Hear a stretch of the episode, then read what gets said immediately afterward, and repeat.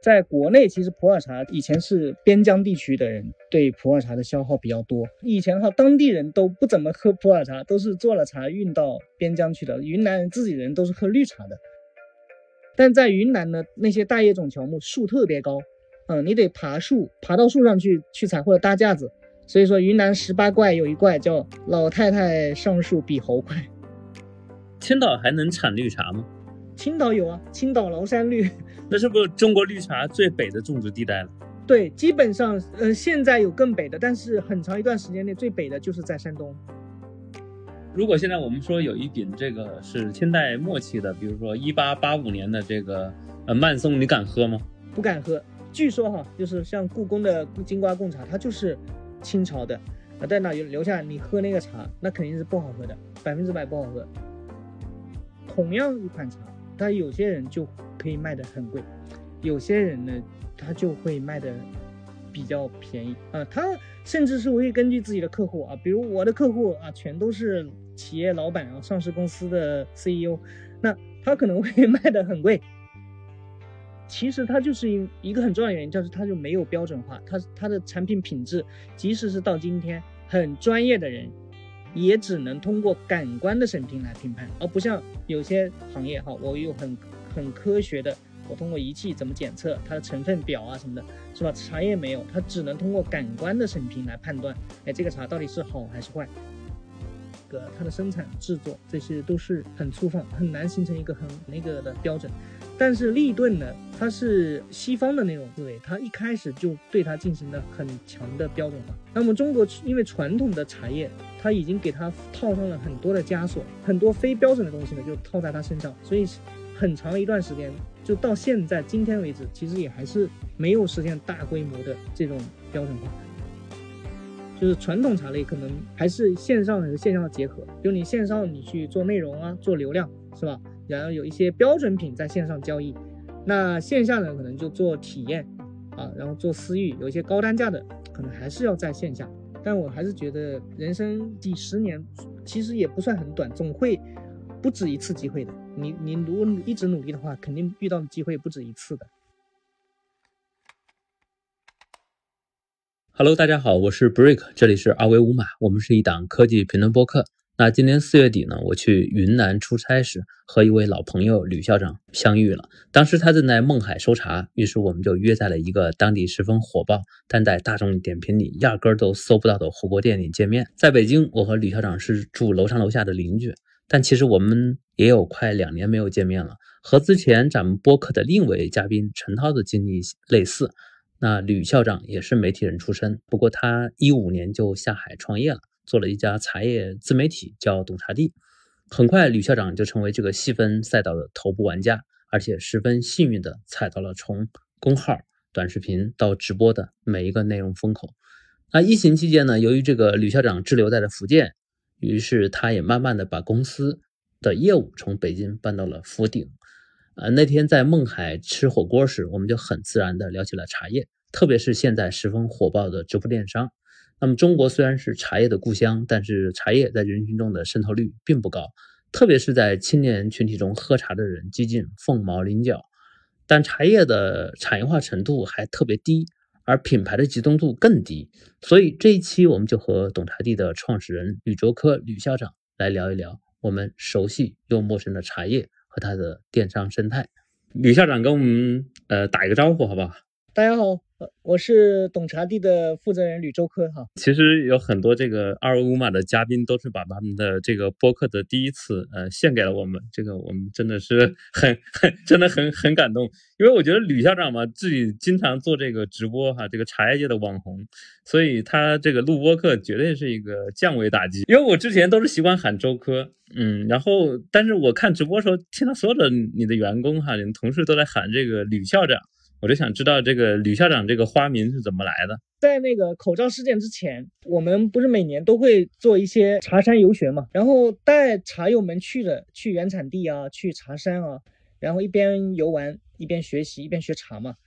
然后当时我那个带队的同事呢，就戏称自己，哎，我是本期游学班的班长啊，他自己自称是班长，然后就把我呢就叫校长。后来大家就 这样叫开了。有些社群，社群的茶友呢，哎，都看到别人这么叫校长，然后就开始这么叫，然后同事呢也经常这样叫我，然后当时呢也没有想到，就一下就能这个称呼啊，能叫到今天。当时我只是以为是只是一个。短期的，没想到一直叫到今天，他们就习惯性的就这样叫我了。其实你那个茶山游项目，我觉得挺有意思的，就是又能旅游，然后又能去那些著名的山头去看一看这个茶叶怎么长出来的哈。但是各种原因，就一次都没有去成。我的希望看今年有没有机会。今年还有茶山游吗？我们看情况，因为也要看我们的精力。其实做一期茶山游学就挺牵扯精力的，相比做其他的事情，像这个的话。投入产出比不高，嗯，但只是为了就是活跃一下氛围，为了给茶友们去提供服务嘛。我们年初的时候就有人在问，哎，今年疫情放开了，你能不能组织一下？嗯，但是确实是因为精力太太有限了，就现在还没有去组织。所以校长也要重新启动这个茶友的游学活动，要要重新启动，以后还是是要做的，做线下对于拉近大家的关系挺有用的。嗯，而且去的都是一些发烧友，就特别信任我们的人。就像我开场说的，我这个见到这个吕校长是在勐海，当时我也在那边，呃，在云昆明出差。哎，我想着第二天要去勐海，我就想问问，哎，这个吕校长在不在？结果微信上一问，果然就在。我我就想先请这个吕校长帮我们聊聊，就勐海这个地方，在呃云南这个，因为大家可能对茶稍微有有点了解，人都知道勐海。那更多的朋友其实是不知道的。我相信小宇宙哈的朋友，特别是我们这个二维码的听众，我觉得都很年轻，大部分可能在三十五岁以下，可能都不喝茶。你能不能跟我们讲讲这个勐海这个在云南茶叶市场乃至中国这个茶叶茶叶里面的这样一个地位，好不好？我们这次呢是春茶，然后原来计划就是要去云南走一走，因为我们的粉丝里面很大一部分是喜欢普洱茶的。然后就准备去去计划就去云南，然后这次的行程是这样：先去了普洱市，嗯，去了一个普洱茶的头部品牌，做了一个专场的直播，然后呢就去西双版纳。普洱和版纳都是普洱茶的两大重镇啊，嗯，版纳呢就是我就先去了勐海，呃，就在见你的头一天去了一个顶级的产区哈，非常知名。呃，可能很多人都知道，就是老班章。然后见了你之后呢，又去了版纳下面的另外一个县，就是勐腊县的一个山头叫曼曼松。你去查一下西双版纳，它其实是一市两县，就是景洪市。勐海县和勐腊县，你刚刚说到勐海县，它确实在普洱茶的整个云南茶界，甚至整个中国茶界都是非常重要的一个重镇，在普洱茶界地位都非常高，在过去也好，今天也好，它地位都很高的，是不是茶叶里面的一线城市是吧？对，茶叶里面的一线城市，就像是西湖是吧？就像武夷山这样的地方，嗯，它其实是地位很高。嗯，就在清朝末期的时候，普洱茶当时呢是普洱的地位更高，像今天的普洱，以前的叫思茅啊，然后往南移，在西双版纳的义乌啊、呃沂邦啊、勐腊、呃勐海这些地方，然后到了大概是民国初年之后，很多因素，交通问题这些，勐海的交通啊会好一些，后来就勐海就基本上就成了当时的茶叶贸易的重心了，就是我们现在知道的，就做茶的人知道的，在云南曾经有。那个四大国营茶厂嘛，其实有一个就是在勐海，勐海茶厂。了解普洱茶的人都知道有新六大茶山、古六大茶山。现在的新六大茶山有五座茶山，就是在勐海。哦，集中度这么高，嗯，集中度很高。就布朗山、巴达山、南糯山、勐宋、南桥，就是我们普通人都知道的，什么班章，就是在勐海布朗山。嗯，曼松不在是吧？曼松在那个，曼松在勐腊县，对，在勐腊县。班章肯定很多人知道是吧？还有其他的一些班章算是普洱里面最贵的茶吗？不是最贵，它是最知名，然后算是顶级之一。但也有一些产区比价格比班章高一些。班章它相对来说范围比较大，它有包括新班章、老班章，有这种老班章的会很贵哈。那整个班章茶区稍微比班章大一点，就没那么贵。那其他的有一些很小的产区，在发烧友心目中地位非常高。呃，也是价格卖的很高，会卖的比班章还贵。像冰岛其实也是比班章贵啊。冰岛也是在勐海县吗？不是，冰岛是不在西双版纳，冰岛呢在另外一个叫临沧，一个是版纳，一个是临沧嘛。就是我们刚刚说的三大茶区，版纳、临沧、普洱市，就三个地方。比如你要是喜喜欢茶啊，去寻访普洱茶，勐海是一定要去的。对吧？不可能说，哎，我去寻访普洱茶，勐海都没去过，但这个就 说不过去了。为什么这个勐海这个地方，就是说你刚刚说有六大茶山，有五大这个古古茶山，都是在勐海哈？跟它这个地方有什么特殊吗？这个地方产地啊，比如它的嗯山场的环境、土壤、气候这些，都造就了一批非常优质的普洱茶。其实以前普洱茶没有那么知名的，大概零三年之后，最火的零六到零八年之后，逐渐的成为一种现象级的这种产品了。呃，以前其实只是可能喝茶的人爱喝嘛，那后面呢就知名度很高。嗯，然后勐海的有很多知名的山头，它的茶叶的品质是非常好的，甚至是呃我们说的有所谓的勐海味呃，勐海味呢就是它滋味醇厚，然后霸道，然后强劲，非常典型的代表就是班章的这种特征。勐海当地这个地方的茶叶本身品质很好，第二个呢是它传统，就从清朝以来就形成了勐海这个地方的呃茶叶的生产交易。一直都是中心，所以说我们刚刚说到了四大国营茶厂，有其中有一个就是在勐海。你刚才说到那个普洱茶，其实以前是区域很有名，没有全国性的名声，是在零三年以后，就那时候它是怎么被大家呃所知道的？就是说他那波宣传或者传播怎么做的，或者说炒作的力量从来自哪儿？前呢，其实像香港啊。广东啊，东南亚这些地方，它其实也一直是有有人在喝普洱茶。在国内，其实普洱茶以前是边疆地区的人对普洱茶的消耗比较多。以前的话，当地人都不怎么喝普洱茶，都是做了茶运到边疆去的。云南人自己人都是喝绿茶的。对，就是说散茶嘛。我记得我们小时候喝的也是散茶，就很少说见到压成饼的或者砖茶。因为我们汉族地区还是传统的绿茶的审美，就是按照绿茶的标准去喝茶。去做茶，嗯，那以前曾经普洱茶也是贡茶，那贡茶呢，它其其实它也是以绿茶的标准去选择贡茶的。比如我们这次去的那个曼松，它就曾经就是贡茶嘛。曼松的茶跟现在的云南的普洱茶其实是不一样的，它是一个很独特的存在。比如像当年在雍正期间，就是被列入到皇家贡茶了。曼松的品种跟云南整体的那个。我们说的云南都是以大叶种乔木为主，但是曼松呢，它是中小叶种的。刚才我们说的勐海的茶，它不是强劲有力霸道嘛？它更符合这种，嗯，普洱茶我们现在大家认知的这种普洱茶特点。但曼松呢，它的茶是属于甜柔的风格，细软甜柔，它的茶汤非常的细腻，基本上不怎么苦涩。嗯，虽然它的内质也很丰富，但是它不怎么苦涩，它不像班章茶那样入口呢特别苦涩。嗯。那我们刚才说到，嗯，普洱茶是大叶种嘛？大叶种呢，嗯，我们茶叶它是有叶脉的。你看那个茶叶叶片，它是会有叶脉有对数，左一左一左一条，右一条，左一条右一条。呃，一般来说，大叶种它是在十十对以上。嗯，像曼松的茶，它就只有八对。嗯，八对的话就被划到中小叶种这样的范畴。那像西湖龙井，它是几几对叶脉呢？就是我们更常见的绿茶。西湖龙井肯定是在八对以下，所以西湖龙井它就是属于这种小叶种，它是属于灌木了，跟云南的比起来就不一样。所以我们现在江浙一带的，包括福建这些地方的绿茶呀、红茶呀，它其实都是属于小叶种的灌木。嗯，那云南的基本上是大叶种乔木，只有很少一部分是中小叶种。嗯，像曼松这样，它在整个云南它是非常独特的存在的。所以云南的茶树会长得很高，对吧？像像我们看到的松树啊，这样这样的高。但是我们在内内地福建、浙江看到茶，就像那个绿化带的大叶黄杨一样，就是半人高到腰这个地方。嗯，对，像呃，你看江浙一带采茶，它就是腰腰在腰部那个地方，它你是就是采摘非常容易。但在云南呢，那些大叶种乔木树特别高，嗯，你得爬树，爬到树上去去采或者搭架子。所以说，云南十八怪有一怪叫。老太太上树比猴快，不用长几年，用那么三五年，它就会长很高的。所以有人看了一棵大树，说这是古树，其实它未必树龄很老。好消息，好消息，二维码建听友群了。为尽快回笼粉丝，所有主播上班摸鱼陪您聊。进群还能了解二维码最新活动动态及选题展望。进群请认准微信个人号二维五码全拼，二维五码全拼，马小二恭候您的到来。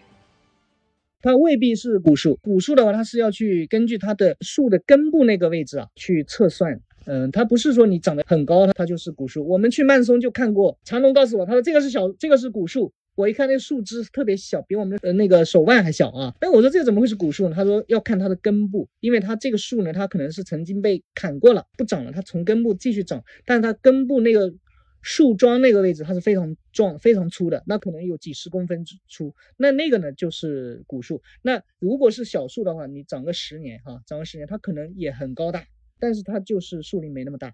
嗯，所以我们看到的那种照片上说的这个树林有多大，其实未必，它主要还是要看它的真实的树林，就看它的树桩那个部分。刘院长，能不能说说这个呃普洱茶它的一些分类或者常识？它分哪，比如生普、熟普啊，或者它的一些分类知识？普洱茶其实按照七十年代有一个教授叫陈传，大木如传那个传哈木字旁那个缘分的缘的右边，陈传教授七十年代陈传教授呢就对中国的茶叶进行分类。分为六大茶类嘛，其中有一个就是绿茶，绿茶它是属于不发酵的，还有就是微发酵的白茶，轻发酵的黄茶，中度发酵的青茶，就是那个青青河边草的青青茶呢，也叫乌龙茶，还有一个呢就是全发酵，全发酵的红茶，还有一个是。后发酵的黑茶，普洱茶呢被列入到黑茶类。但是呢，我们现在熟悉的有普洱茶呢，大家知道的普洱茶分为生普和熟普，是不是？生普其实如果从新茶看，它其实是按照晒青绿茶的标准做出来的，就是我们看到的普洱茶的毛茶。比如你去云南看到春茶怎么做，那些茶农或者茶厂做出来的那个毛茶，它其实是晒青绿茶，晒青绿茶。然后做成紧压茶之后，存放多年了，那个呢才叫生普。但是它的新茶呢，严格的说是属于晒青绿茶。晒青绿茶呢，就是作为普洱茶的毛茶。按照国标哈，生普记住了，生普它是要做成紧压茶之后才能成为生普的。它如果是没有做成紧压茶，它应该是属于毛茶。毛茶为什么叫这个名字？它相对于什么别的茶吗？毛茶相对来说就是。精致茶，顾名思义就是初级的，呃，一个初级的成品的一个半成品。然后要你要做生普，就要做成紧压茶。你比如你做成砖，做成饼，啊，然后要存放多年之后，它才有一个熟成的过程。所以普洱茶它有一个熟成熟化，现在还在执行的农业部的一个标准，就是要放到十年左右，它不一定是标准的十年啊，就是大概叫十年左右，才能成为生普。不一定说是十年，比如你七八年啊，熟化了之后也可以叫生普了。还有一种做成熟普呢，就是做成毛茶之后，然后卧堆。大家可能在网上啊，或者是呃都能看到那个普洱茶卧堆发酵的过程。卧堆发酵就是把几吨、十几吨、几十吨的毛茶堆在一起，然后进行洒水、加温加湿。加温加湿之后，让它熟化，在当年就熟化。熟化的话，你做出来的熟普。当年就能喝，这个就是熟普。那熟普的历史呢，不是很悠久，嗯，因为以前呢是只有生普，就是因为做了茶之后运到边疆嘛，对吧？运到西藏这些地方去，长途运输就过去已经过了好几年了，嗯，然后那个时候他们才能喝。但是我们后来呢，我们的科学家专家们为了让普洱茶当年就能喝，于是发明了一个熟普技术。普洱茶的话，在七三年之前是没有熟普的，之后一九七三年之后。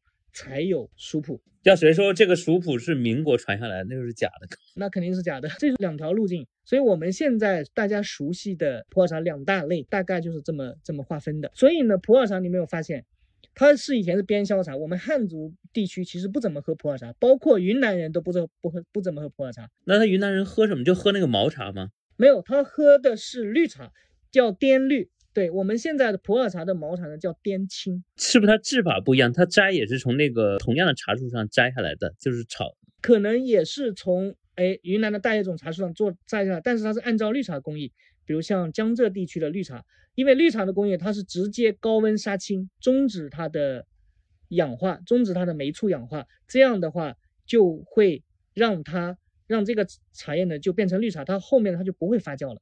嗯，那普洱茶呢？它是不是高温杀青？它是温度相对低，它是保留了它的酶的活性，所以它后期呢还会继续的转化。也就是说，以前的云南人，其实很多人他是不怎么喝喝普洱茶，他是做了普洱茶都是运运到外面去卖的。所以你看，普洱茶以前其实地位不是很高。我们有很多十大名茶评选，你有没有发现都没有普洱茶？因为以前大家大众的接受度都是绿茶，好像甚至那个红茶都很少，是吧？在这个中原文化圈里面，红茶都很少。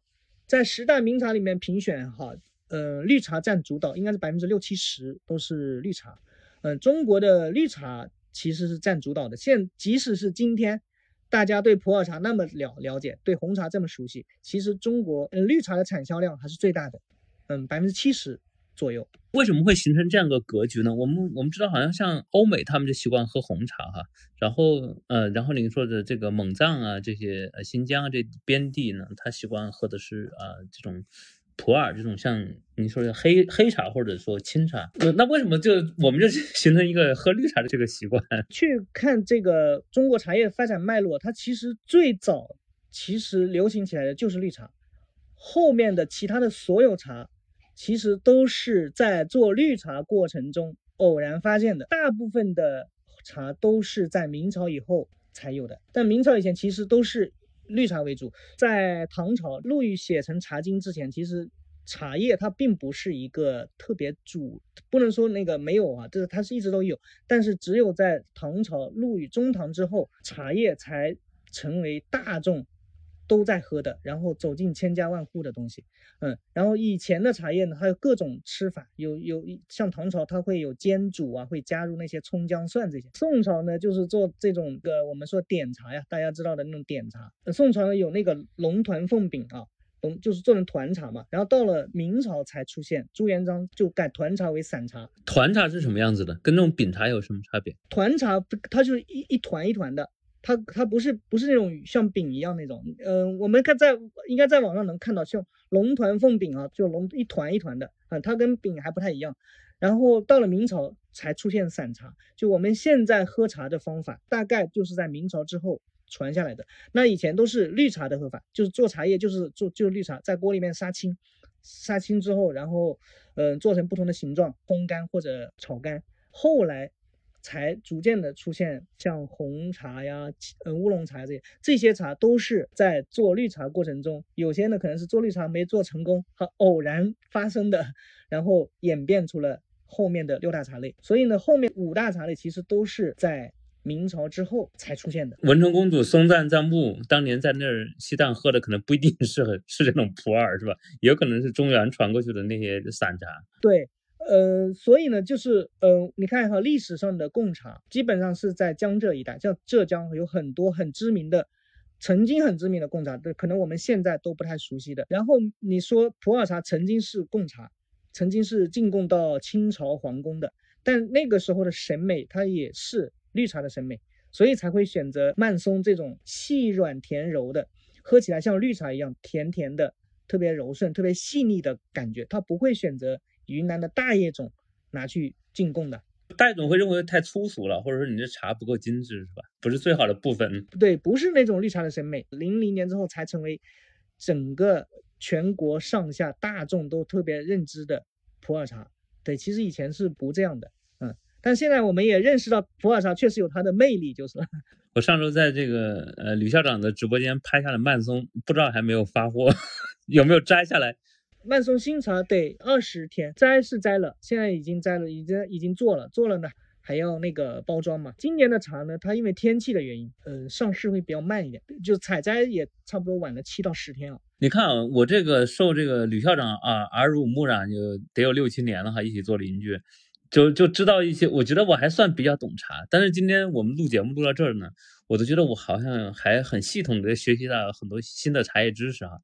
你看我，我发现我身边的很多朋友，年轻一点的哈，二三十岁的，他们好像普遍都不喝茶。然后岁数岁数大的也喝，但是他的喝法呢比较哈，按照吕校长专业来讲是比较不专业的泡法，一个大缸子，然后把茶叶倒进去，灌上开水，盖上盖，焖上半天。不停的蓄水，大家就这样喝法，就是你，那你问他很多人为什么不喝，他说我不懂啊，我言下之意就是说这好像这个茶叶的太水太深了。你看刚才这个吕校长跟我们讲了这么多，这里面吕校长确实谈了很多这种茶叶的文化价值哈，比如它哪个山头，它的气候啊，它每一年的地方都不一样，是不是它这种文化价值也导致了它的发展啊，它的普及变成一种障碍？呃，因为历史的原因哈，它东西太多了，就是因为茶文化遍布全国，它其实各大茶类之间。其实交流不是特别多的，形成了它各自独特的这种特色。所以呢，让我们现在感觉哇，茶文化就一接触感觉怎么这么复杂？呃，我就干脆不不碰它了。是不是可以这样理解？就过去，比如说呃江浙一带，他可能喝龙井啊，或者他们就他他的地域性很强，这个省或者这个这这块的人，他就喝这这样一种茶。但是到了互联网时代之后，呃或者说呃呃这个工业化时代之后，哎，大家很容易获得其他地方的茶叶，但是各种茶叶它混在一起的时候，由于之前没有一些充分的这种关于茶叶的交流，所以导致其实更多人不知道啊究竟哪种更好，或者说哪样的茶应该是什么样一个价位是合适的。你你看，我现在我其实我也没有什么很清晰的对于茶叶的，哎，应该是多少钱？呃，做这个价格锚定呢，我觉得恐怕就是是不是就算是呃立顿对吧？它是代泡茶，它又不是符合中国这种传统消费习惯这种散茶冲泡哈。那立顿它带个二十包卖个二十二三十块钱啊，大家觉得平均你喝一杯就一块钱左右，嗯。但是你要说到我们去买散茶一两一两或者五十克。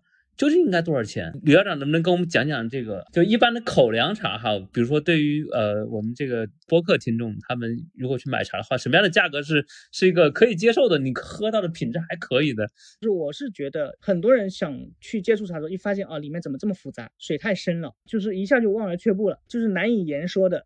这种文化属性就感觉让人感觉它特别深。你刚刚仅仅只是讲了普洱茶，对吧？普洱茶在中国里面可能只是百分之一的茶类，只是占了很小的一部分。然后其他的各种茶类，各个山头，然后工艺啊，口感，它其实很复杂。其实它就是一一个很重要的原因，就是它就没有标准化。它它的产品品质，即使是到今天很专业的人，也只能通过感官的审评来评判，而不像有些行业哈，我有很。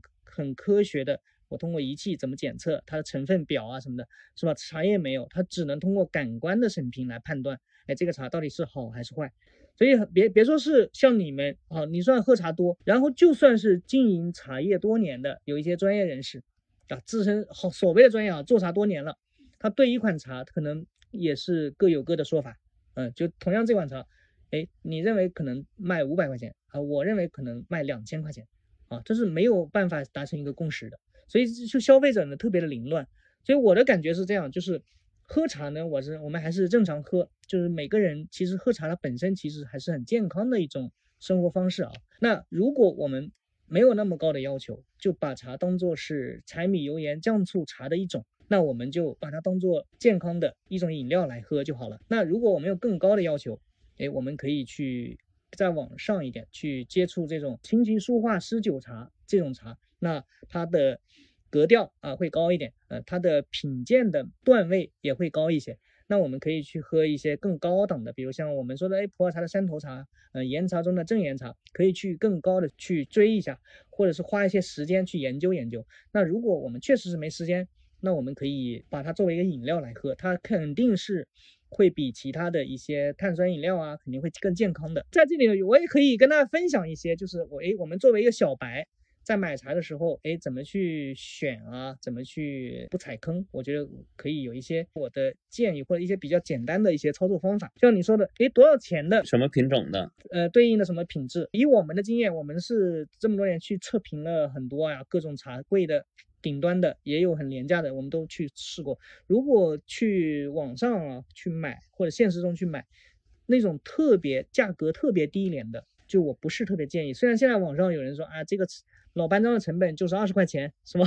但不是很建议啊。那种呃，因为价格太低廉的，我们你去测算成本就知道了，成本是不够的。我一个朋友说，他在某音直播间里面一百块钱拍到了八饼不同风格的普洱茶，这个价位是正常的吗？这个就不太正常，就是如果你是信得过的渠道还行，那如果这是一个陌生渠道，就是我认为它可能存在一定的风险啊，因为呃这种茶首先它是不是茶叶，会不会是其他叶子混在里边？非茶类的这种可能性不大，就是它肯定应该是茶叶，但是它可能在某些方面无法保证。首先一个它品质肯定是无法保证，就是以专业的评判标准，它肯定是不好喝的，这是一点。哎，我问，我问一句，就是你觉得一个茶好喝是什么标准哈？就是对我们小大众小白来说，小白的话，其实就是，嗯，以你的感官去感受它好喝，这是最重要的。我们每个人的感官感受其实是差不多的。这肯定就不能苦，是吧？不能太苦，首先。对，就是你要是觉得，哎呀，这个茶喝了我不舒服，啊，这是一个很重要的标准。就是我我喝了，哎呀，感觉特别的苦啊，苦了喝半小时化化不开，那你自己都感觉不好。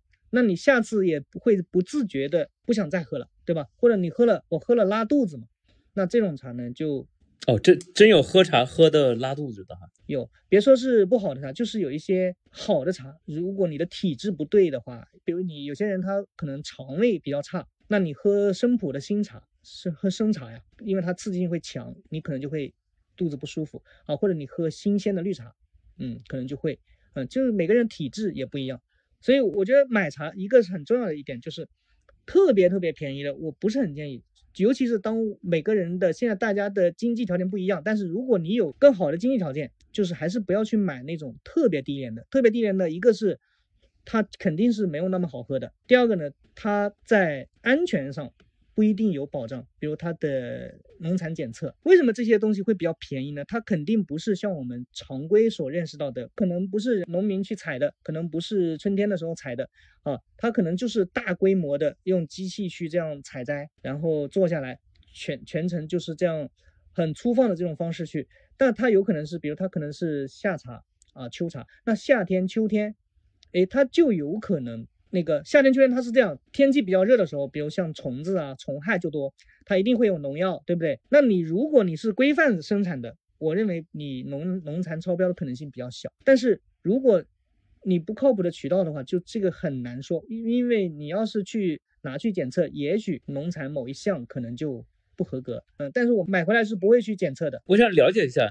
就是一般的茶园，它其实在生产过程中，它还是需要用到农药跟化肥，就是跟蔬菜水果是一样的，是吧？一样的，也不要去过分妖魔化这些农残，就是有一定的农药其实正常，比如我们吃的水果可能也会有农药，但是有一些呢，它如果是特别低廉的成本做出来的茶叶，这个如果它是一个靠谱的厂家、靠谱的商家。都还好了，就怕是我们没有那么可靠的时候。因为你想想，就是特别便宜的时候，它的管理成本啊、制作成本、仓储这些，其其实是不够的。嗯，那我们怎怎么去保证这些？因为我们有，反正我们去测评过。很多这种特别廉价的，比如二十块一斤、二十块一公斤的，感官的感受、感官品饮的标准看，它就是没有那么好喝。呃，如果觉得好喝可以买，就是要保证安全。对，就是我是觉得这一点比较重要一点。那以我们今天说的普洱这个为例哈，那一个正常我们可以作为口粮，就是说我们可以天天喝的这样一个中国人均收入是两千块钱一个月，那应该是比如这一饼哈多重，然后多少价位是一个正常的，就是大众可以接受的，然后品质有保证的。我感觉啊，不只是普洱茶，就是各种茶类，普洱茶、红茶呀、白茶、乌龙茶这些，刨出那种特别低廉的那种特别廉价的茶之外，我我感觉哈，就是口粮茶也不要太贵，对，花太多钱，其实有些人经济经济能力强一点好点，也不要太烧钱了。就是我的感觉，就是在正常情况下，作为口粮茶，三百块钱到五百，或者再延展一点，二百块钱到八百块钱啊这样的区间，嗯，一斤的价格。哎，就能买到还可以的口粮，品质上相对来说比较有保证的，就不要太贵，太贵的话就价格有点高，太低的，说实话，呃，就是成本未必能，就是你很多东西呢，很多环节它有可能就省略掉了。我看到这个卖的这个生普哈，我们以生普为例，它这个包装压成饼的时候，好像有不同的规格哈，感觉有时候有三百多克的，有两百多克的，一般行业内还有是所谓的龙珠一小颗，那一般会怎么分呢？这种包装？嗯，紧压茶呢，它其实有很多的规格了，就常见的是三五七克饼，三五七克，你你算一下，三五七克，因为以前呢是普洱茶是七子饼，三五七克乘以七的话，刚好是二点五公斤，呃，所以它七七饼加一块又是弄成呃一提这样的是吧？对，就是一提，当然还有很多传说哈，但是这个呢是比较可靠的一种说法，就是其实就是。为了整题更好算计量它的它的重量。哎，校长校长，我问一个数学问题，我乘了一下，三五七乘以七是二四九九。对呀，就是二点五公斤嘛。嗯，但它并不是个实数，是吧？对，不是个实数，就是大概就是二点五公斤。这样的话，当年就是比如像对我们去统一去算它的那个重量的时候，就更好更好算一点。还有现在呢，因为有一些高端茶价格会比较高，价格比较高呢，你要三五七个饼呢，就买起来贵啊，一饼都可能几千块钱，那就会变成小饼，有二百克的饼，嗯，有一百克的饼。还有你说的那种龙珠，呃，就是八克一个珠啊，或者是九克一个珠，一个一个龙珠的。还有一些呢是沱茶，沱茶呢就是一坨，然后里面就背面呢它是一个挖了一个洞，就是这种沱茶，还有其他的一些造型，什么瓜形这些，它主流的还是饼茶和砖茶会居多。砖呢就是四方形的，嗯，饼茶呢就是圆形的。那砖茶有没有一个过去大家都比较共同约定俗成的一个固定的克数？就像你说的饼茶的三五七克。嗯，砖茶没有，砖茶呢就是以以以前上半斤的、五百克的和一公斤的都有，对，甚至有更大的。是不是有很多黑黑茶好像喜欢做成砖茶是吧？对，黑茶的就多，像安化黑茶，对，安化黑茶传统的就是砖茶，像湖北你们湖北的那个老青砖。它这个砖茶是不是主要砖茶也好，或者饼也好，它主要是为了便于运运输吧？因为它销往的都是啊西藏跟新疆，路途遥远。对，就是这些边销茶，绿茶是没有饼茶、没有砖茶的。你看龙龙井什么时候压过砖？是不是？它就是因为要运输，对，要运到边疆去，然后边销茶，所以呢就会做成各种紧压茶，有像安化黑茶，还有那种柱形的，因为要边销，所以才做成紧压。呃，运输方便嘛？你要是散的话，特别蓬松啊，对吧？你一一一马车拉不了几斤，但是你要压成紧压茶的话，当然就会比较多。我们回到刚才说的那个多少钱嘛，就是你二百到其实二百到八百块钱能买到还可以的口粮茶，就是日常喝的话，其实这个价位还好。对，只要是正常。我们折回到三百五十七克这种标准饼的生普，那它的价格其实就是一百块钱到五六百，一二百块钱到。四五百、五六百的，嗯，这样的茶就还不错，嗯，还有就是一千块钱一斤啊，我说一斤一千块钱到三千块钱，你就能买到很不错的茶了。比如你有更高的要求啊，我有品饮的要求，我我的口口感比较刁，你买高一点的，比如一千到三千一斤的，那就可以买的很不错的。那如果再高，比如你要买三千、四千、一万一斤的，有吗？也有，但这样的话，它一定是要有附加值。否则的话，它也卖不到那么高，要不然就虚高。哎，比如它有附加值，比如说这个制作人啊是什么大师，比如它的产地啊特别特别核心啊，就是老班章的古树啊，或者它有其他的一些，比如说稀缺性啊，这个存世的就那么几十件了。嗯，或者是获奖茶呀什么的。那我我看了也有一些说老班章、曼松甚至冰岛，它价格能到一公斤十万或者十多万。你刚才是不是我们可以理解为普洱茶？如果说存在一个价格的阶梯或者价格鄙视链的话，它是不是最高的可能有十万、几十万？然后比较高的肯定你刚才说的几千块钱，呃，一斤五百克。然后口粮茶就是那种一千以下的都可以称为口粮，大概这三个阶梯是吧？对，其实我觉得口粮茶其实基本上是一。就八百以下，一千以下，嗯，就还喝到还不错的。呃，如果你呃买的很贵的茶，然后喝起来不好喝，那我觉得就是这个价格还是他卖茶的人还是卖的 黑了一点啊，价格偏高了。所以它这个定价机制是什么样的？我觉得，因为它不是标准品嘛，所以它定价机制是不是特别的随缘？对，特别随缘。他有些人就同样一款茶，他有些人就可以卖的很贵，有些人呢，他就会卖的。比较便宜啊，他甚至是会根据自己的客户啊，比如我的客户啊，全都是企业老板啊，上市公司的 CEO，他可能会 卖的很贵，但是他的茶可能也不错了，但是呢还不至于这样啊，比如他卖给那些人，他可能卖五万一斤，但是如果同样是五万一斤的，同样差不多品质的，你也许你五百块钱是买不到的，但是你可能两千块钱、三千块钱你也许能买到。如果要做发烧友的话，还自己还是得懂懂一点，懂一点，或者是你有特别信得过的，渠呃靠谱的这种渠道。那这种高端茶是不是它也有也会有一些金融属性？我们知道以前有一些云南这个本地很有很有名的一家茶企哈，它推出一些服务，比如说你购买我这个茶，到时候我我们公司还可以把这个茶来回购回来。这种不是现在是不鼓励嘛？现在是国家也在也在控制。其实这种呢很少有人去炒作它金融属性的比较少，但是呢有一部分呢会一点一点上升，但是它不是像炒出来像股票那样的有金融属性的这种东西，比如像普洱茶、白茶。有一个越陈越香的这样的一个属性嘛，因为年份增长，它价格会上上升一些。比如你白毫银针今年卖两千，但是你五年之后的它可能就变成一万一斤了，这是有可能。但是这个呢也是跟市场有关，但这种应该不叫不叫金融属性是吧？这个就是正常的这种上涨。其他的东西它应该也有这类似这种，比如像陈皮，对吧？它也有这些属性。真正去把茶叶当做金融产品。来做的不多，只有像以前有个别的企业，嗯，去在运作这个这个事情，但是现在呢比较少。白茶、普洱茶都会有，它会有一个升值的属性，嗯，就是价格会涨一点，就是年份长了之后，你如果保存好的话，价格会涨一点。就是我我还想问个小白的问题，就是很多人说这特别熟普啊或者生普啊，存的年头越长越好，那这是不是有存在一个保质期的问题或者最佳品饮期的？呃，我们所谓的越陈越香，它其实是一个比较不严谨的说法。它存放一个五年，存放一个十年，它的品质呢是一直在向上的。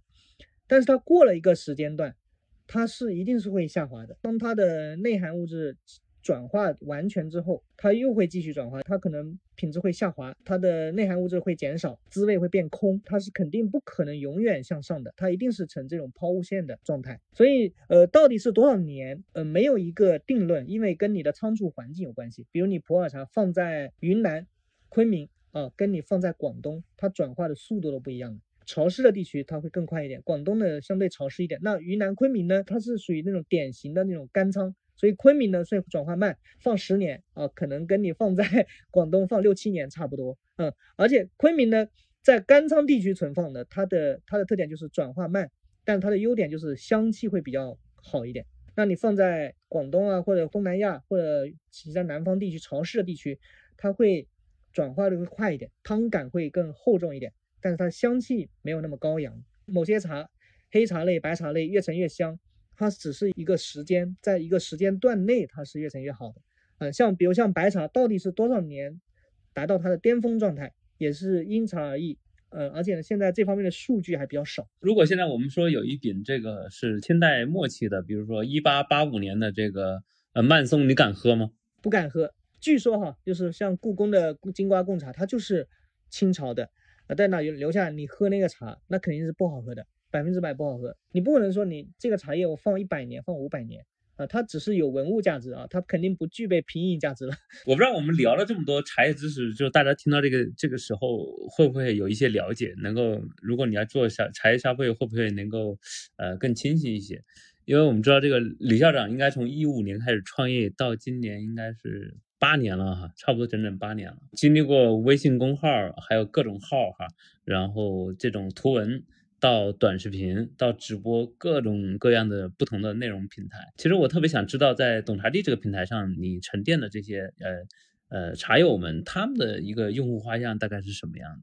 其实每个平台呢，它会有一些细微的差异。对，比如我们在公众号啊，或者在抖音，然后视频号现在。多多少少有点差异，但也会呈现一些共同的特征。比如一个是地域，就是像呃饮茶大省的人数呢会比较多，几乎所有平台啊，不管是公众号、视频号什么地方，广东的用户永远都是最多的。然后就是有一些饮茶大省，还有或者是人口大省，人数比较多，像山东人也爱喝茶，山东也是基本上是前三。山东、江苏啊，河南、北上广这几个都是属于人口过了八千万以上，上一亿的接近，嗯，对，人口多的，然后是喝茶比较多的，呃，我们的用户呢，男女比例还是比较均衡的，嗯呃，像有一些账号，据说有些账号它男女是是差很多，严重失衡。我印象中感觉男的喝茶的感觉比女的好像更多一点，是吧？对，我们的男女比例基本上比较平衡，差不多就五五开，但男的会多一些，就粉丝用户量。男的会略高，可能大概比如百分之五十多啊，那女性的可能百分之四十多，然后消费人数也差不多，就是男的会略多一些，但女性的消费能力强一些，嗯，就是那种买买买的那种动力更强一些。或者说男女之间他买茶这个有什么不一样的偏好吗？就选茶的时候，茶的种类，男的会其实会更理性一点，更更省钱一点啊，他会根据自己的需要，哎，我上次买了一堆白茶了，这次就先不买了。嗯，那女性的她可能，哎呀，哦，这个好喜欢。啊，他可能就会买的会多一些，所以买买买，就可能交易金额的话，女的还多一些。就选择上，比如说呃普洱或者说绿茶这样的，它没有很明显的偏好是吧？男女都差不多。有，就是我们的用户呢，就是偏向普洱茶、白茶的比较多。我们在做内容的时候，在做产品优选的时候，偏向这两个会多一些。呃，像绿茶的话，它的一个是它的地域性比较强，除了绿茶真正有全国属性的。嗯，也就像龙井、西湖龙井这样的。你说这个全国属性的，指的是它的这种品类的认知度是吧？接受度？呃，品类的认知度，然后它的那种在用户心中的这种流行的程度，比如像西湖龙井啊，每个人都想喝一喝。你要是有一些比较小众的绿茶，那可能只有某个地域啊，比如我们说青岛崂山绿茶也不错，但可能外面的人喝的就少了。青岛还能产绿茶吗？青岛有啊，青岛崂山绿，那是不是中国绿茶最北的种植地带了？对，基本上，呃，现在有更北的，但是很长一段时间内最北的就是在山东。山东有崂山绿茶，有日照绿茶，但是它不是原产的，从南方移到北方去的。嗯，建国后有一个南茶北引的过程，当时是因为觉得，哎，像山东崂山啊这些地方，它的土壤气候都特别适合种茶，那就是要不试一下，说从南方去引种了一些茶树到山东去。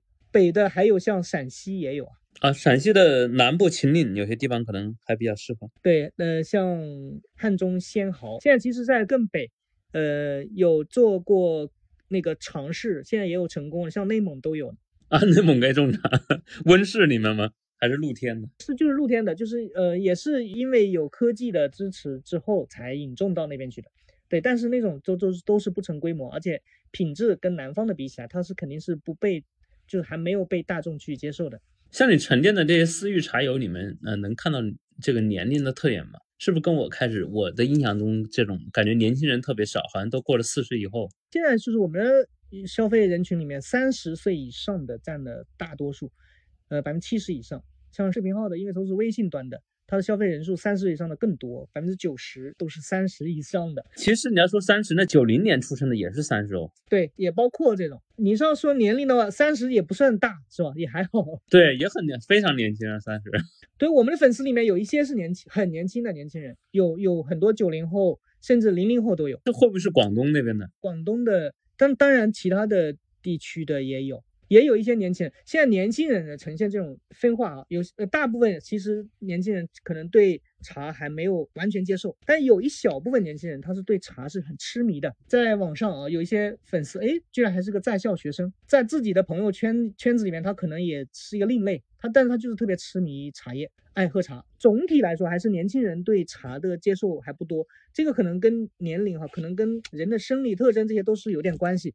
就是可能年轻的时候，你可能喜欢那些甜的东西，比较入口顺的，像可乐啊这些啊。但是当你进入一定年龄之后呢，会逐渐的喜欢上茶。所以我觉得人可能不是年轻人不爱茶，可能是你到了一定年龄之后，你自然就会去走到茶。包括我自己身边有一些朋友，以前从来没见他喝过茶，呃，后来跟我说，哎呀，我喝茶这几年也在喝茶。可能是到了一定年龄的话，哎，年龄增加之后，他可能更关注健康或者自己的生活方式更适合喝茶了。所以你就开始接触茶，就是你你会看到有一些那种四十多岁的茶友，事实上他可能年轻时候是不喝茶的，到了那个年龄段才开始喝的。那就是人生的终点就是茶叶和核桃核桃。那你在过去的这个嗯创业的这八年，你感觉大家对这个茶叶一些种类的偏好，或者说有有什么变化没有？嗯，我的感觉就是柚季种茶其实是关注度在增加的，一个就是白茶嘛，对白茶的关注度是在增加。嗯，这几年如果不是因为口罩的事件，它其实它一直是在在快速的在上升。为什么它的增长，或者说白茶有什么特点？白茶它能被人最近过去五年、过去十年能逐渐起来，几个原因。一个呢是就是白茶它本身它是属于比较清爽的口感，你一个小白要踏入到这个白茶的大门，它比较容易。它不像岩茶呀、普洱茶那样，你一开始接触它，你可能会。会很很很抵触的，对，但是白茶呢，相对来说它比较清爽，它的接受度会大家会比较高一点，这是一点。第二点呢，就是白茶它的健康属性，哎，被大家更认可，因为确实是有研究。其实白茶呢，以前是欧美其实更早的流行起来，就国内其实是一零年之后才逐渐的流流行起来的。嗯，在欧美呢，也是因为白茶呢，它的健康价值被人关注，是吗？就是欧美他们喝白茶。对，有白茶，就包括在福鼎这些地方，有一些人，比如做了三四十年白茶的，他以前都是做出口的，在国内没人买他的茶。是国外的华侨吗？不一定是国华侨，呃，就外国人。啊，这个很有意思啊，他怎么传过去的这种文化？因为中国出口的茶叶有些是红茶嘛，对吧？但但是白茶呢也一直在出口。嗯，还有就是白茶呢，有一些国外的有一些品牌，像。呃，一些护肤品牌啊，它可能会从白茶里面提取那些物质去做，比如它的护肤品、化妆品这些。嗯，所以呢，白茶的出口其实一直都有的。嗯，我认识有几个大师，嗯，现在都是非遗传承人，八十年代开始做白茶，我我就是一直做出口。嗯，他公司都知道什么进出口公司，嗯，所以都是都一直在做白茶出口。一零年之后，国内的人开始，哎，我们现在的人更关注自己健康了，发现哎，白茶的价值还没有被发现，然后逐渐的关注度越来越高，这是第二点。第三点呢，就是白茶就是跟当地政府的强力的这种推广关系非常大。白茶的主产区在福建，非常知名的像福鼎白茶、正和白茶，还福建还有其他的一些地方也产。嗯，像建阳啊、松溪啊这些地方也产白茶。那白茶它和普洱的特点，或者为什么它叫白茶？这个就是一只是一个命名而已嘛。白茶是属于微发酵，微发酵就是它嗯跟绿茶不一样，绿茶是不发酵嘛，对吧？没有发一点发酵没有。那白茶微发酵呢，就是。它的工艺是所六大茶类里面它是最简单的，最简单的只有两道工序，一一道工序呢叫萎雕，枯萎的萎那个萎啊，凋谢的凋，萎雕。嗯，还有一道呢就是干燥。它萎雕呢就是让茶叶在阳光下，或者现在呢有科技手段的让它在有一点温度的环境下，让它水分流失的这样一个过程叫萎雕。最后把它烘干，烘干的就让它足够干燥之后可以方便存放嘛。嗯，这个是白茶的工艺，那它跟普洱普洱不一样。普洱它是按照晒青绿茶做成了毛茶之后，然后放在那让它逐渐的转化。然后普洱茶的熟普呢是采用渥堆发酵，是对它进行了重度的发酵之后形成的。它跟白茶刚好是两端，嗯，但它们俩都有个特点，就是都可以长期存放，而且在很长一段时间内，啊，它的品质都是变好的。就是说，当这个茶叶它发酵的时候，和它不发酵相比，会发生什么一些质的变化吗？因为茶叶里面的物质很多哈，现在被发现的都有七百多种。就是它从一个绿茶就是完全不发酵变成发酵之后，这它会多出很多东西出来，是吧？对，它有些物质是增加的，有些物质呢是会减少的。我们可以认为发酵茶对肠胃的刺激会比呃绿茶会轻吗？对，发酵茶它对肠胃的刺激会比较轻，因为茶叶。它对我们的人体的刺激性主要来来自于两种物质，一种呢就是多酚类物质，就是我们常说的茶多酚嘛。呃，如果你茶多酚它本身没有氧化、没有发酵的情况下，它对我们的身体，它对比如对你的肠胃会形成一种刺激。第二个呢是茶叶中的咖啡碱，咖啡碱呢也会刺激我们的肠胃。除了提神之外，还有刺激刺激的作用。发酵的越充分，它的氧化程度越高，它对我们的肠胃的刺激呃越轻。然后随着存放的时间呢，它的咖啡碱呢不能完全消失啊，它的咖啡碱会一点一点慢慢的会有点减少。我知道白茶好像也分呃银针啊、牡丹啊，还有寿眉啊，这些有什么区别没有？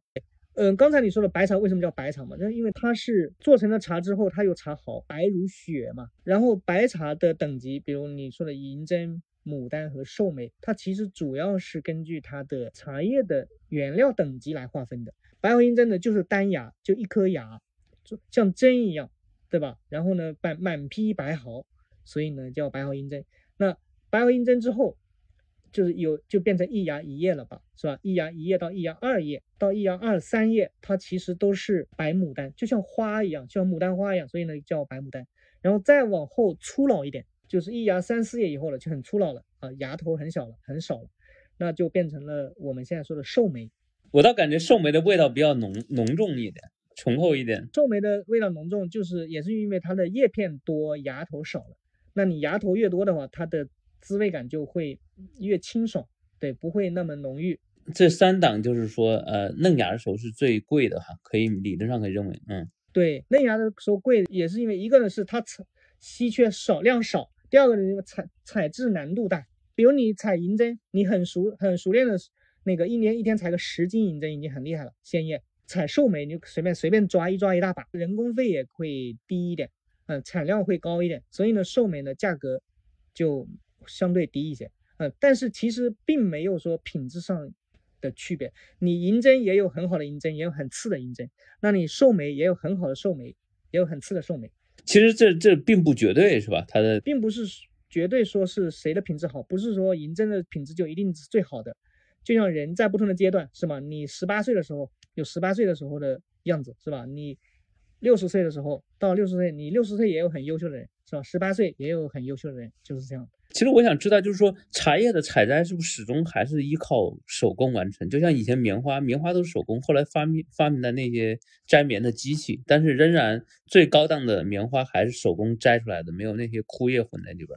对，其实高档的茶叶现在还是以手工采摘为主，我见过的都是要手工采摘，只有那些大宗的茶叶，我们说的这种日常品饮的口粮茶会有机器采摘的时候，但是中高档以上的茶叶都是要手工采摘的。对，我再问个问题，就是您刚才说那个云南哈普洱，它很多是这个高大的乔木，那这种乔木是不是基本上就杜绝了这种机器采摘的可能性？也有用机器采摘的，但是它是这样的，乔木它是它你要任它生长，它会长得很高，但是你茶园管理的话，它是要修剪的，它修剪之后它的产量反而会高一些。呃，我明白了，就像那个果园苹果园里面那苹果树，其实也就是两米高左右，不能让它再高了。对，你要让它任由生长的话，它就不行，它就会长得很高。呃，但是像那种管理的茶园，它是。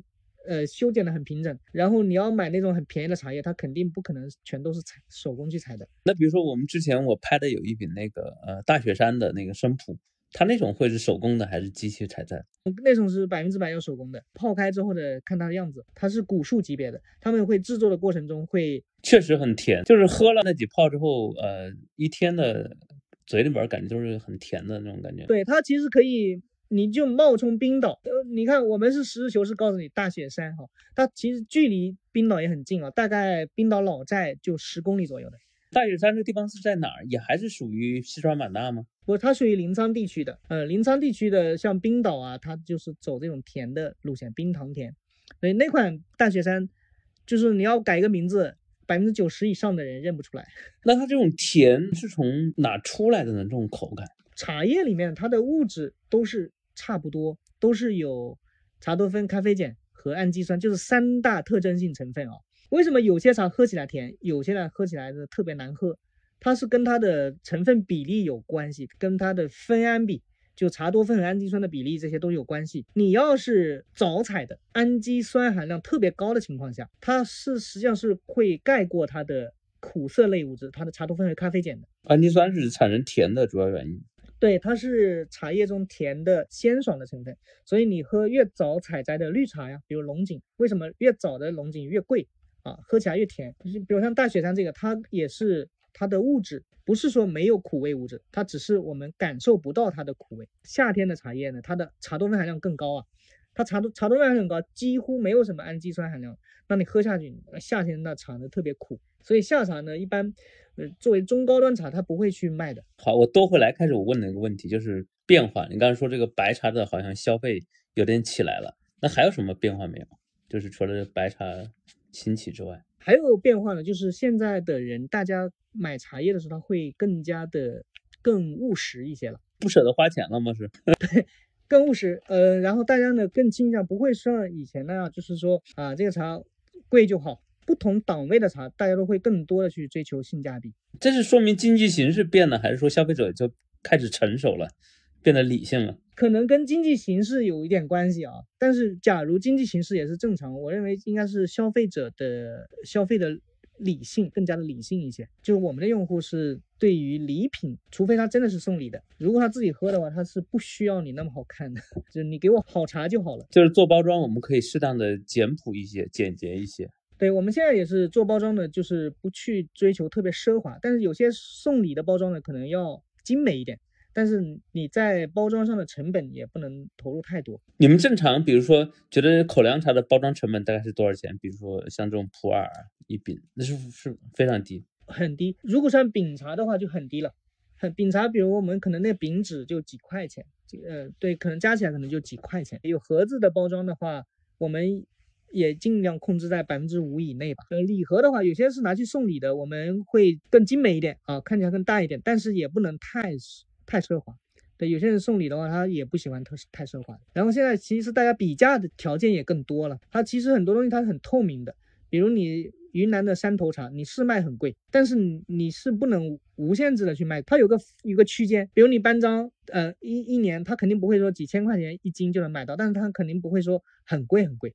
啊，它有一个区间很透明，所以班章的区间是什么样的？大概班章一般来说哈，公斤算的话，就是在一到三万嘛，就差不多。嗯，有些可能会稍微高一点啊，比如你卖卖到三万过过一点，但是你说班章的茶你要卖到十万，那那得有很多的附加值。是不是班章、曼松、呃冰岛可以视为这个呃三大高端的这种普洱，班章、冰岛，当然还有很多的山头也可以算是，比如有有些茶友呢可能不太熟悉的，像什么薄荷糖啊，像这些呢它也是也是很顶级的，但是它呃因为产地不大，产量少，它只在圈子里面，在在一部分发烧友里面会它的认知度会比较高。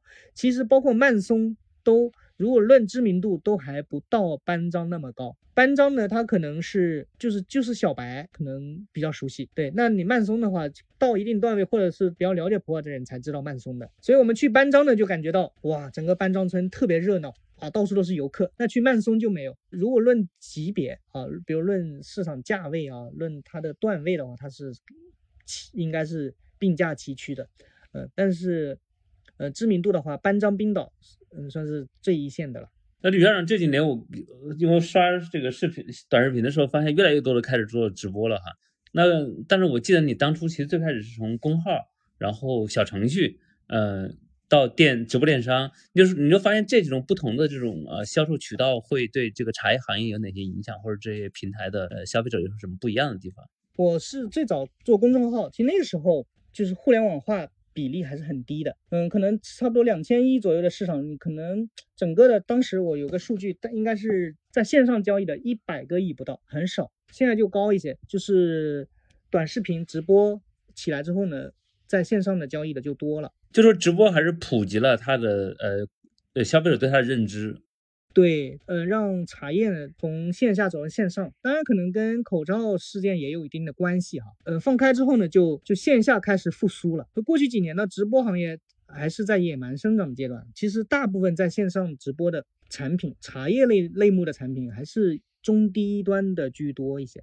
嗯，中高端的还是比较少。中高端的过去几年其实是受那个影响还是比较大。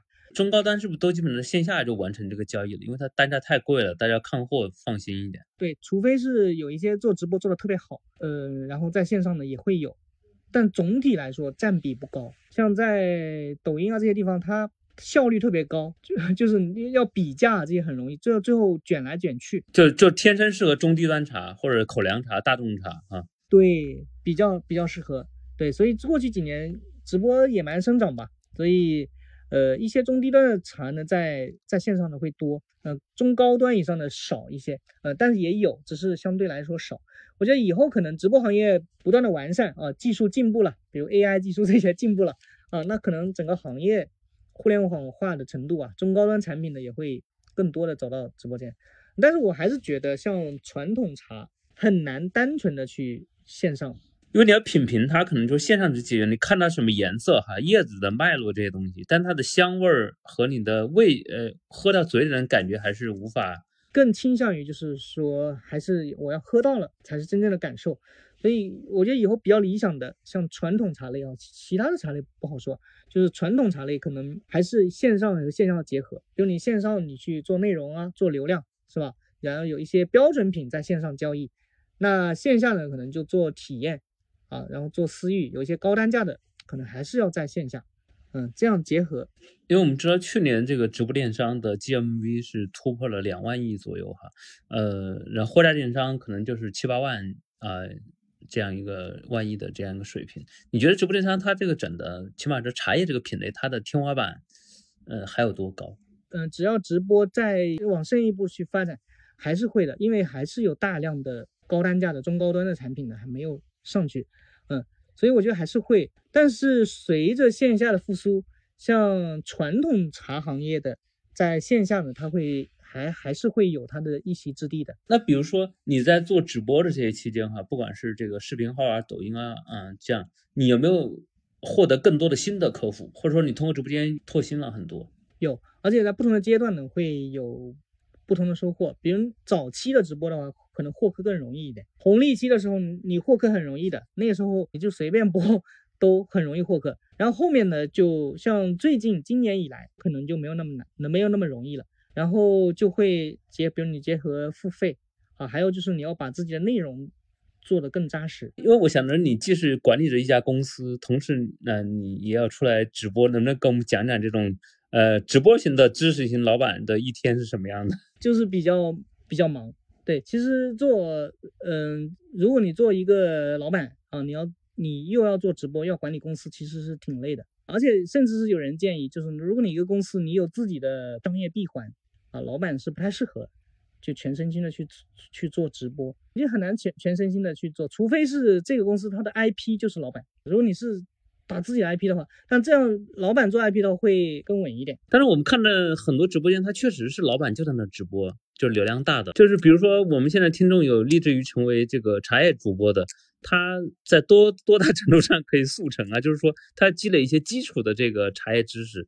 如果想做茶叶，其实做茶叶入门不难的，嗯，因为它门槛不高，不需要什么门槛啊，就是你懂一点，你懂一点茶。但是如果想做茶的话，就是我觉得可以从某一类目去做，就从比如你想做普洱，你就先去云南，先去市场调研一阵子，啊，一定需要去产区，这个我觉得是一个基本的。就去那些茶城挨家喝是吧？喝完也不买。调研之后自己会有新的体会，然后嗯，比如你想做线上的，就可以自己开账号做一些内容。因为你去了产地的话，一个自己的认知会不一样。第二个呢，就是你做去了产地，你做内容也会更好，更好做了。因为我觉得传统茶中高端的产品啊，嗯，我现在的认感觉就是还是一定要有内容做支撑，因为茶毕竟它是属于。非标类的产品，非标类的产品是比较适合做内容的。其实我我在想，你你刚提到非标这个问题啊，就是你看白酒也是很典型的非标哈，嗯，那白酒它是出现了像五粮液呀、茅台这样的，甚至茅台都是一度是很长时间是中国市值最高的公司。呃，那茶叶这个市场，呃，有没有可能出现呃像白酒这样的品牌化？茶叶的品牌集中度很低的，嗯，就茶叶在茶行业哈，每一个细分领域，我说出一个名字来。啊，这个呢，可能在细分领域，它都可能是非常知名的茶企，但是可能茶友们都不知道。我觉得很多人说不出来一个，那他能说茶叶品类，比如碧螺春啊、毛尖啊，但连说一个品牌，好像真的很难讲出来一个品牌。碧螺春是谁家的？哪个品牌特别大？能说三个吗？一个都说不出来，对不对？有品类，没有品牌。你看，也有中茶集团这样大的央国企哈，为什么这个行业无法实现超级品牌化？但立顿就把这点做到了。这个可能跟我们的传统的茶、传统茶品类这种属性有关系。一个是它的传统茶，它地域性特别强。现在是互联网时代，大家都好像打破了这种地域的那个限制了。但实际上，传统它其实是地域性非常强的。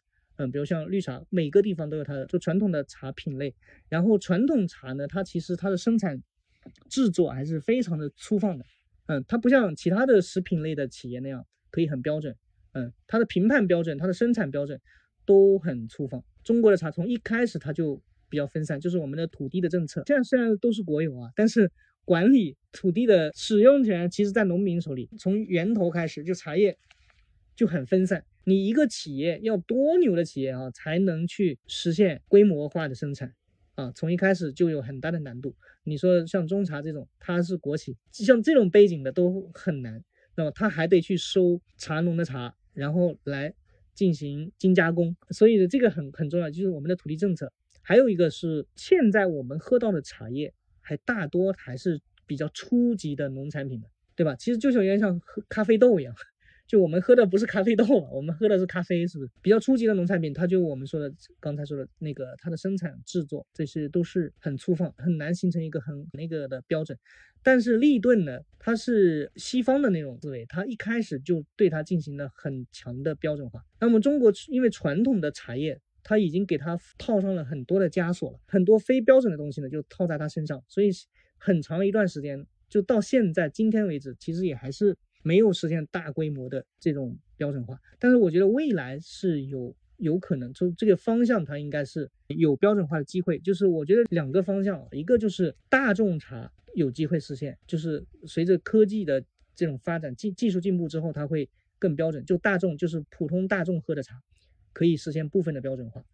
嗯，所以呢，品牌的集中度应该是会越来越高的。然后有一些高端茶，我觉得可以一直保持这种非标的路子吧。是吧？比如你说你喝班章茶，班那这种的就没必要去标准化了，对吧？所以就很多直播间，比如说懂茶帝，他就会可能打上自己的一个标识在上面，呃，这个东西是我和一些茶商合作出品的，事实上也是这个下一轮的品牌化的一个方向啊。对我是觉得品牌化是有机会的，而且品牌肯定会越来越集中，就是如果行业要做大，品牌解决的是信任的问题和消费决策的效率高效率化哈，提高消费决策效率。没错。对品牌的话，就是，呃，他就不用去，你就不用每天去讲讲这么多了，对吧？你直接买我的就好了。所以我觉得这个十大众茶是有机会。第二个呢，就是，就我觉得茶叶，我们说刚才说现在的茶基本上还是一个初级农产品，但茶叶的深加工的产品呢是有机会品牌化的。所以有些高端茶其实也没必要品牌化，没嗯，也没可能了，对吧？你老班章、冰岛，它其实就是一个，就是像红酒的酒庄一样，对吧？像这种特别高端、特别精致的。啊，特别小众的，其实也没也没必要去品牌化。我我特别想知道，因为这个李校长以前在科技公司也是做管理的哈，大概八年前从一个呃科技行业切换到这个茶，其实还是有内容交易都有哈。就是你自己觉得做这一行之后，对你带来？哪些改变没有？两个吧，一个呢是做了茶行业之后，就感觉就是这种生活其实是我想要的这种生活。就是我以前开跟朋友开玩笑，这个未来我的生理想生活是我一年有三百六十五天，我有三分之一的时间在一线城市，三分之一的时间在二线城市，三分之一的时间在农村。我是觉得这种状态还可以。其实这种生活的。感觉还好，虽然是有人说是呃创业的压力大，但是如果你做自己喜欢的事情的话，还是挺好的。然后接触茶之后，其实我觉得茶这个东西还真的是很好的东西，就是茶会让我们的生活变得更有情调一点。第二个呢，就是创业给我带来的，创业给我带来的就是我感觉，嗯，自己能从一个更高的维度去看自己的生活，看自己的人生，更高的维度。以前呢，好像是自己处在被看的感觉，现在呢是。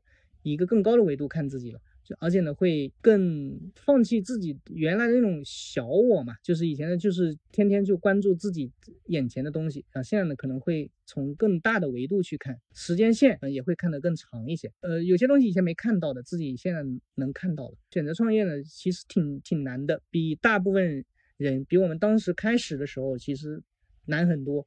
也有很多的收获，我觉得也挺好的，就是从一个更高的维度去看待自己的人生，觉得自己哪一天 闭上眼睛的时候能，哎，我干了这些事情挺好的，自己挺知足的，没有遗憾，就是我是觉得不留遗憾的去做事情，哎，这样的话会现在就有朝这个方向去努力了，就是以后，哎，慢慢的去做自己觉得有意思的事情。但创业它本身其实是这个过程，它是没有那么轻巧。那不是现在，因为有很多人啊面临这个中年毕业的这样的问题，他如果有一些创业的想法，你觉得还是应该出来试一试，对吧？中年毕业，中年危机，这个就看自己。如果想要舒适一点，看自己的自己的选择。我们原来自己在大公司。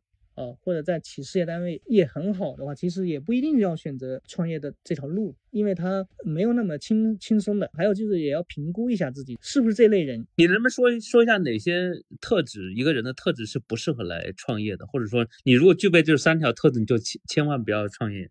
因为吕校长说，我见过真的是情绪很非常稳定的，呃，而且显然不是急性子啊，偏偏中性和慢性子一点。然后也是很能吃苦的，然后每次见面总感觉还是心态很积极，就是我从我一个外部的来观察来看哈，就是可能是有一种正向思维习惯，就遇事可能会可能还是往好的一面想，或者问题来了朝着反正我想怎怎么解决问题吧，就不抱怨吧，真的是很少听到这个吕校长有抱怨过。跟你一路创业的朋友其实也有很多后来创业失败了，有的后来又回去又找一份工作的。呃，什么样人不适合呢？就是一个呢，就是如果你。自己是不是一个特别勤奋，不是一个特别能坚持、特别能吃苦的人？这种呢，其实我觉得不要。就是你想安于现在的这种状态，其实我觉得就不要去创业，对吧？嗯，就是我不在乎自己赚多少钱，我我我就安安安稳稳过日子，不是那种 特别想吃苦的人。就是你要没有这个心理准备的，不要去。第二个就是我也想说的那个，就是你刚刚也提到了。如果你是一个悲观的人，不要去创业。比如说你在招聘员工的时候，你怎么看啊？面试时候看这个人，他是偏向悲观还是偏向乐观一点的？他会有意无意的会说一些话，比如他会说，嗯，我也没有什么大的理想啊，就是找一份工作。像这种人，他就招过来工作可以，但是你想把他当做合伙人的话，就比较难。相对来说，有比较强的这种比较强的上进心，或者是有点野心的。第二个就是你说的，人不能悲观。就创业的人，他不能做企业的人，他不能悲观，必须得乐观，就要宁可要错误的乐观，也不要正确的悲观。有一个节目吧，就是那个宁高宁，宁高宁跟一群专家对话，说一群专家说，哎，未来几年的经济形势什么，这也不好，那也不好，是吧？那宁高宁说，我们做企业的要听你们专家就完蛋了，这也不好，那也不好，我们经济形势不好，那我们还做什么企业，对吧？就是还是要。乐观一点，呃，乐观的并并不是盲目乐观，就是说要相信未来会好。第三个就是我觉得有一类人不适合，就是你的行动力太差的人。哎呀，我觉得这个抖音是个好机会啊，现在赶紧要做一个号，想了半年了，你个号还没开起来，可能没那么好了，再观察一下。这样这样就你的行动力很差，你会错失很多机会。你要是真正的创业者，他是。哎，我觉得短视频是个机会。现在听说抖音还不错，那我明天就开了。他的行动力很强，他是在行动中去修正自己的。身边有很多，应该也都会认识这种，就是他可能观点很正确，也只是停留在口头上，让他来讲可以，但是他去做他就不行。那你怎么看这个运气这件事情和天道酬勤？我是觉得运气很重要，就你一个人要大成，还是要看运气。所以我是相信的一句话，就是尽人事，然后知天命。自己一直在走，走着走着会发现，哎，这个风口来了。就是，而且有些时候的运气呢，他可能运气不一定是那种啊天大的运气啊，就是你你是上帝拣选的那个天选之子，但这种人比较少。我的意思是，有些时候呢，会有一些小运气，你也会，你也是在你的努力过程中之后，努力之后再去得到的。举举个例子，就是我，比如我做抖音的时候，我抖音不算做的特别好啊，就是。哎，一开始其实我是就只是认为短视频是个机会，我要做视频。但是我自己呢是做图文出出身的，我不会。那我，但是我也开始了，我也是去做了。我记得你前几年问过我，哎呀，说这个抖音、快手特别火，是不是要做短视频？然后我当时说，我说短视频的投入特别的昂贵啊。对，特别昂贵。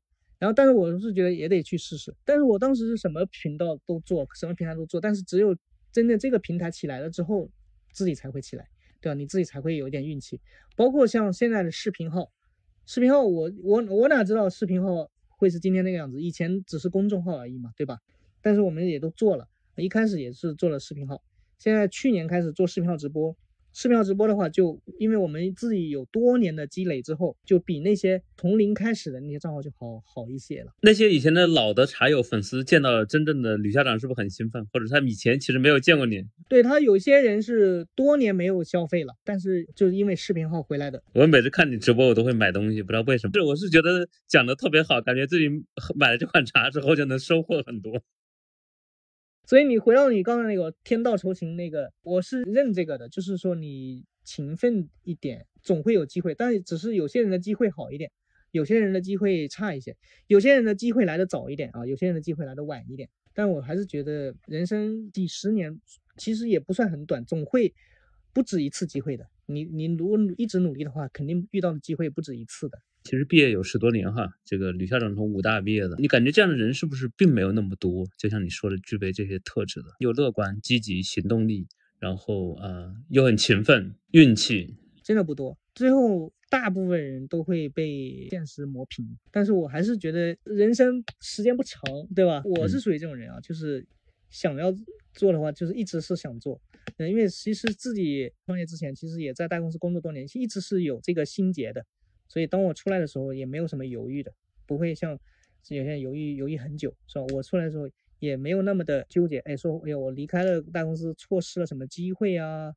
呃，我离开了，嗯，没有什么资源了呀，什么就没有想那么多。我还是鼓励人要走正道，就做正能量一点的事情的话，你你会有很多的收获。所以，所以也许你你今天的付出，你也许明天不会收获，但是可能后天、大后天才会有收获的。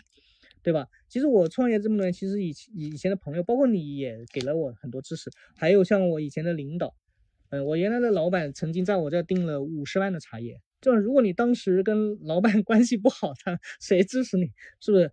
所以说，我觉得人只要你做正一点的事情的话，你后面会有收获。就你说那个直播间的那个原来的老领导，他在我这就买过好几次的茶叶了。他是只只要看到直播，哎，他就会哎拍了拍了就会买。所以是如果就是自己一直做正走正能量啊，做好人，嗯，做乐于助人的人，做以前也做一个好员工啊，那你有一天 出来之后，呃，可能会左右逢源，不会是孤家寡人那种感觉。包括我的一些朋友，包括你啊，包括有以前的同学呀。都有很多早期是一直是支持很多的，感谢李校长跟我们分享了很多茶叶的知识，但这些真的还是这个沧海一粟哈。大家如果感兴趣的话，其实可以关注这个李校长的他们的微信公号，叫做懂茶帝，也可以在这个呃视频号还有抖音上看到他的直播和短视频。呃，也感谢大家收听本期节目，您可以在小宇宙、QQ 音乐、苹果 Podcast。蜻蜓 FM、喜马拉雅、荔枝 FM 等平台搜索并订阅二维码，也欢迎通过留言、评论等方式留下您的宝贵建议。我们下期再会。